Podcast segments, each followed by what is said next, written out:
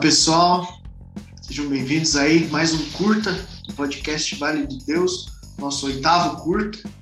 E antes de começar, eu quero te pedir, deixa o like, compartilhe, nos siga nas nossas redes sociais, né, se inscreva, é, siga tanto o podcast em áudio nos aplicativos Spotify, Deezer, como também né, se inscreva no nosso canal no YouTube.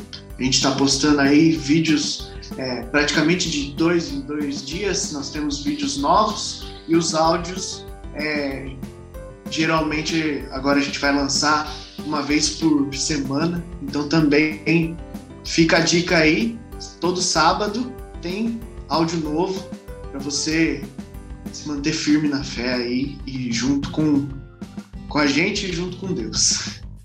O nosso curta de hoje é sobre um questionamento que me veio à cabeça. Será que Jesus tinha poucos amigos? Porque Jesus tinha muitos seguidores. Isso é nítido. A gente né, vê é, a multiplicação dos pães, 5 mil homens, né? mais mulheres e crianças. Então, você imagina a quantidade de gente que seguiu Jesus. Mas e amigos? Porque isso é diferente. Isso a gente está não falando tanto do Jesus é como uma figura é, de evangelização, mas do Jesus homem, da sua figura humana ali, do seu cotidiano, do seu dia a dia. E para introduzir essa ideia, eu fui lá no, no Antigo Testamento, Isaías 60, 22, que fala primeiro sobre a questão de, de, de família, né? É, tem umas traduções que falam que a, a menor família terá mil pessoas, no sentido de que você pega algo pequeno e transforma algo grande, né? Jesus começou o seu ministério, e, e é uma profecia de Isaías isso, né? Jesus começou seu ministério com, com seus doze discípulos ali, tinha seus familiares, né? A gente já falou disso nos discípulos de Emaús, tia, tio que começou a seguir, mais ou menos como né? nosso podcast, né?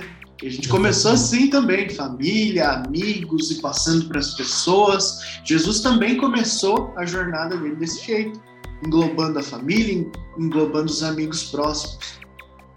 E aí, para complementar esse texto, também eu trouxe para a gente refletir, né? João 6, 66, que é a partir desse momento, muitos de seus discípulos voltaram atrás e já não andavam mais com ele então, são dois textos que eu vejo assim: em um você transforma uma coisa pequena em algo grande, que foi uma coisa que Jesus fez.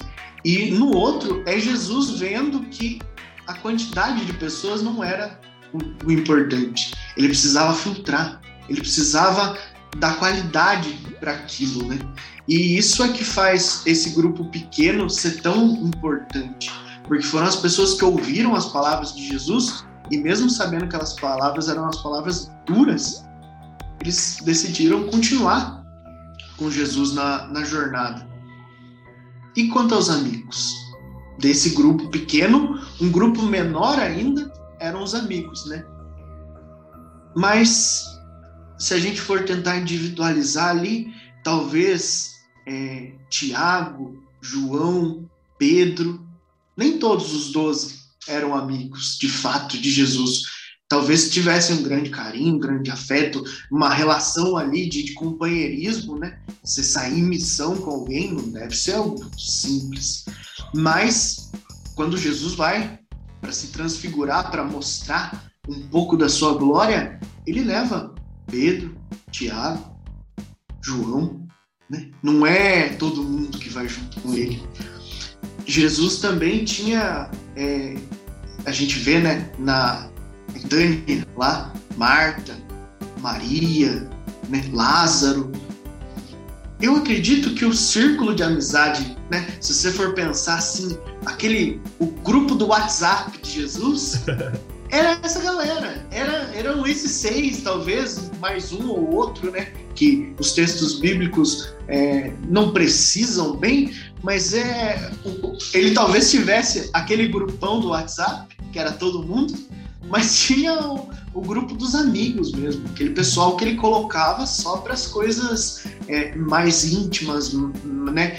quando as coisas estavam difíceis, as missões mais difíceis, ele, ele dava para esses discípulos ou para esses amigos, né, dentro desse grupo. E aí eu fico pensando, né, é, nós podemos dizer que o grupo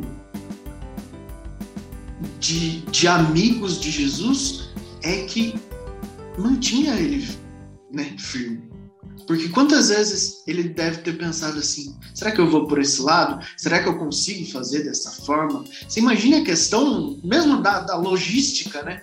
Como que Jesus pensava: não, eu vou para Nazaré, eu vou para Jerusalém, eu vou para tal lugar. É, como é que eu vou fazer isso? Quando a gente chegar lá, como é que a gente vai fazer?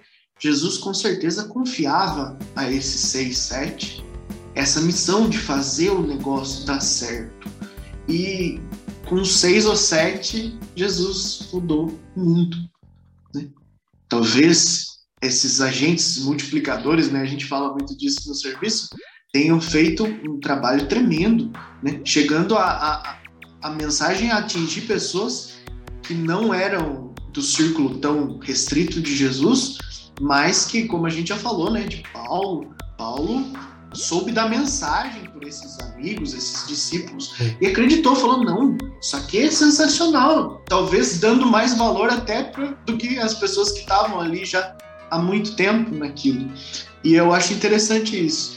Eu acredito de fato que Jesus tinha poucos amigos, mas que a qualidade é algo que transformou o mundo, a qualidade dessa amizade.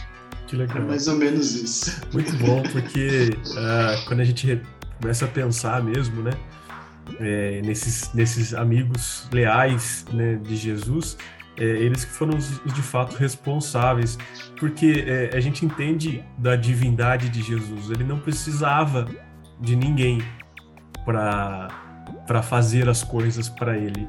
Ele não precisava, não tinha necessidade de que alguém é, atendesse o desejo de levar Jesus a mais pessoas, mas ele quis precisar, né? Ele quis que, que a, o seu projeto passasse pelas mãos de, de pessoas imperfeitas, que tinham todas as dificuldades né, que se pudessem ter. É, Pedro, Paulo, é, João, Tiago, todos os amigos que estavam à volta dele mas esses amigos tinham que fazer a parte deles também, porque não bastasse, não bastasse só Jesus pedir, eles tinham que assumir uma vontade própria, né? Uma vontade de querer seguir a Jesus. E aí o projeto só deu certo por conta disso, né? Não foi um toque de mágica de Jesus, também não foi é, é, a vontade dele, mas é, foi a vontade de cada um dos discípulos em seguir né? Eles ficaram, ficaram encantados e por vontade própria seguiram o projeto de Jesus. Então eu acho que é um pouco nesse sentido também, né? É, os amigos de Jesus viram quão necessário era ter Jesus, né? Perceberam o quão é, importante era seguir o projeto, o quão decisivo para a vida de cada um e aí por conta disso se tornaram os melhores amigos de Jesus e faziam parte daquele, daquele grupo que iniciou todo o projeto. Então é, é muito interessante. E olhando um pouquinho né, da, das, das leituras, né, tanto em Isaías né, e depois é, lá em João, é, a gente tem assim uma noção do, do que Deus preparava né, para cada um na vontade de Deus, né? Lá em Isaías, né, deixa bem claro isso, né? Tudo vai acontecer na vontade de Deus e depois a vontade de Deus se cumprindo, né? É, Jesus já presente, né, apresentando o seu projeto e não era um projeto simples, não era um projeto fácil, que exigia uma dose de vontade pessoal de cada um muito mais forte do que as vontades necessárias, as necessidades básicas de cada um.